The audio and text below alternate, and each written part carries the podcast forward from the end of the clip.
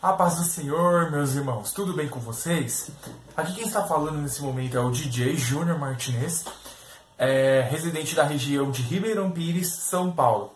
E nesse momento eu quero deixar uma palavra para vocês que está em Provérbios, capítulo 16, versículo 1, aonde diz que do homem são as preparações do coração, mas do Senhor a resposta da boca. Ou em outras versões vai estar que o coração do homem pode fazer planos, mas a resposta certa dos lábios vem do Senhor.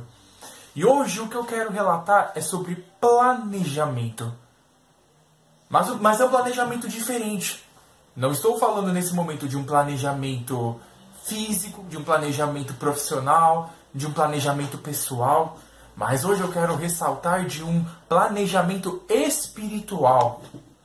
Eu quero abordar hoje, você que é líder de algum ministério, você que atua em algum ministério, artista, é rede. Eu quero abordar você da seguinte situação: qual que é o planejamento que você está montando para o seu ministério para ter um resultado eficaz? Será que esse planejamento Deus está no centro ou não? Todo planejamento quando decide Deus ele pode dar três respostas para nós. Primeiro, sim, ele pode conceder. Segunda opção, ele pode não conceder. E a terceira opção, ele pode conceder, mas ele vai falar: não é agora, espera mais um pouco.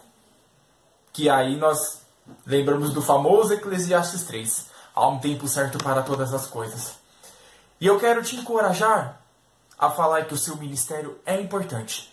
E tudo é a base de planejamento. Se Jesus falar para você que o planejamento não é naquele momento, não fica preocupado, não fique triste.